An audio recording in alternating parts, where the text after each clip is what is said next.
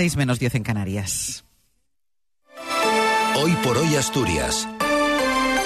Ángel Fabián. Buenos días, es miércoles, es 31 de enero. La nueva formación profesional prevé doblar el número de plazas y alcanzar las 14.000. La multinacional holandesa Ware aumenta la inversión en la antigua fábrica de Danone en Salas a 60 millones y estará operativa en 2025. Asturias vuelve a batir su récord de exportaciones y es la quinta comunidad en la que más aumentan. Además, ha refrescado un poco. Tenemos a esta hora 4 grados en Oviedo, Mieres, Langreo y Cangas de Onís, 6 en Gijón, 5 en Avilés, 12 en Llanes y 8 en Luarca. Hoy estará poco nuboso con intervalos de nubes altas y por la mañana intervalos de nubes bajas en el litoral que podrían ir acompañadas de algunas brumas o nieblas dispersas. Temperaturas con cambios ligeros, predominando los ascensos en las máximas, posibilidad de algunas heladas débiles en cumbres de la cordillera, vientos flojos variables. Con ligeras variaciones se va a mantener este tiempo cálido y sobre todo seco en los próximos días. Martín Valle nos acompaña en la técnica. Mes del crucero en azul marino. Ahora el mejor precio con hasta 10% de descuento. Resérvalo por solo 50 euros y sin gastos de cancelación. Y además, niños gratis. Reserva hasta el 28 de febrero en agencias Viajes Eroski o Azul Marino. Y este mes, pon rumbo a tu crucero soñado. Las 7 menos 8 minutos de la mañana. La nueva formación profesional doblará el número de plazas hasta 14.000. El consejero de Ciencia, eh, Borja Sánchez, explicó que el objetivo del nuevo modelo de la FP tiene como eh, finalidad acercar la formación a la realidad empresarial y que las empresas deben de implicarse. Las empresas deben también implicarse en, esta, en, el éxito de este eh, nuevo modelo. Actualmente tenemos 3.000 empresas que han suscrito convenios con, eh, nosotros, para la FP, pero bueno, probablemente necesitaremos alguna empresa más que se, que se sume. A partir del próximo curso, los alumnos realizarán parte de su formación en la empresa de forma que eh, la formación eh, será parte del, literario, del itinerario, la formación en la empresa. Es decir, que impartirán parte de esta formación curricular en alternancia con el centro educativo en el que estudien los alumnos. La nueva propietaria eleva a 60 millones de la inversión en la antigua fábrica de Danone en Sales, en Salas, que estará operativa en 2025. La holandesa Aware ya tiene cerradas cifras y fechas para que la fábrica empiece a dar salida a su nueva producción, según informó ayer el director financiero de la compañía, Antonio Rodríguez, al consejero de Medio Rural, Marcelino Marcos. Cuando hablamos de generación de 82 puestos de trabajo, cuando hablamos de una empresa que invierte 50 millones de euros, cuando hablamos, en este caso, de una apertura, una fecha de apertura que bueno, traslada certidumbre para abril del 2025, dentro de un sector como es el primer sector y que afecta al, al sector lácteo, pues creo que son noticias positivas. Las obras para adecuar la fábrica a la nueva producción empezarán en dos semanas.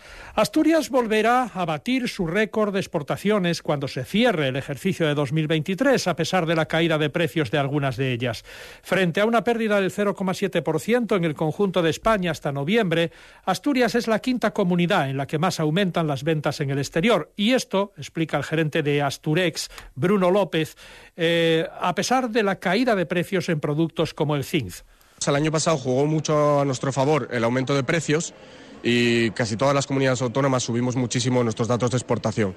¿Qué pasa? Este año muchos materiales han caído de precio y por consecuencia muchas comunidades autónomas este año no han conseguido. De hecho, yo creo que el conjunto del Estado está por debajo de las cifras del año 2022. Sin embargo, nosotros pese a exportar muchas toneladas más, ha caído un poco el valor de, ciertas materias primas, como por ejemplo el zinc, y aún así estamos por encima. Con lo cual, ese efecto precio que el año pasado jugó a nuestro favor, este año ha jugado un poco en nuestra contra. Aún sin cifras exactas, a falta de cerrar el balance de diciembre, López da por hecho que se superarán las ventas de 2022, superiores a los 5.700 millones de euros. La tendencia es ascendente año a año y solo frenada por la pandemia de 2020. Vivienda pondrá en marcha un sistema de alerta temprana para evitar acumulaciones de deuda en Vipasa que acaben en desahucios. El consejero, Ovidio Zapico, ha anunciado la contratación de un gerente para la empresa pública que gestiona las 9.500 viviendas de las que es titular el Principado. Zapico le pone ya algunos deberes. Deberá recuperar, en primer lugar, el Departamento Social de Vipasa, suprimido por razones políticas, dice, y al que el consejero quiere ligar también un sistema de alerta temprana para evitar llegar a situaciones extremas con personas que, con alquileres muy bajos, llegan a acumular grandes deudas por largos periodos de impagos. Porque queremos proteger a esos inquilinos, a esas inquilinas que acumulan eh, deudas de 5, 6, 7, 8, 9 mil e incluso 10 mil euros cuando al mes eh, pagan rentas inferiores a los 100 euros. Y eso ha estado pasando estos años y luego, eh, evidentemente, pues sacudía a, a los desahucios. Yo creo que hay que actuar primero con esa gente. Anunció además la revisión de los alquileres cada 24 meses, así como un protocolo de conservación y convivencia para prevenir situaciones de deterioro como la que se da en la localidad obetense de Anieves o las 250 eh, viviendas que se encontró en el inicio de la legislatura en situación de inhabitabilidad, para cuya rehabilitación se cuenta este año con una partida presupuestaria de dos millones y medio de euros.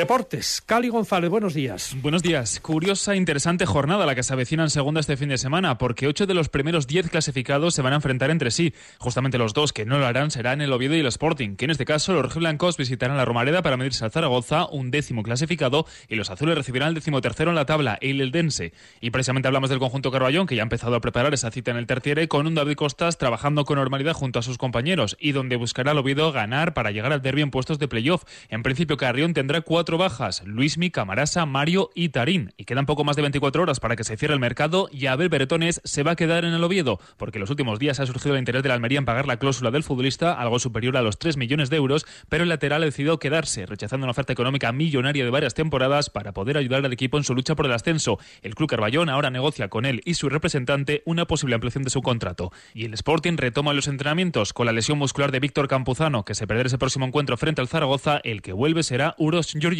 el presidente ejecutivo del Sporting, David Guerra, en un acto de la Liga, detallaba que el club va a destinar 17 de los 28 millones de los fondos CVC a las mejoras de Mareo y el Molinón. Y esta tarde partido importante para la selección asturiana de la Copa Regiones UEFA. A las cuatro y media va a jugar en el nuevo Nalón, entrada libre, eliminatoria contra la selección gallega. Pues así es como viene en la actualidad este miércoles, día 31 de enero. Están escuchando hoy por hoy las noticias de Asturias en la SER. Faltan dos minutos para las 7 de la mañana.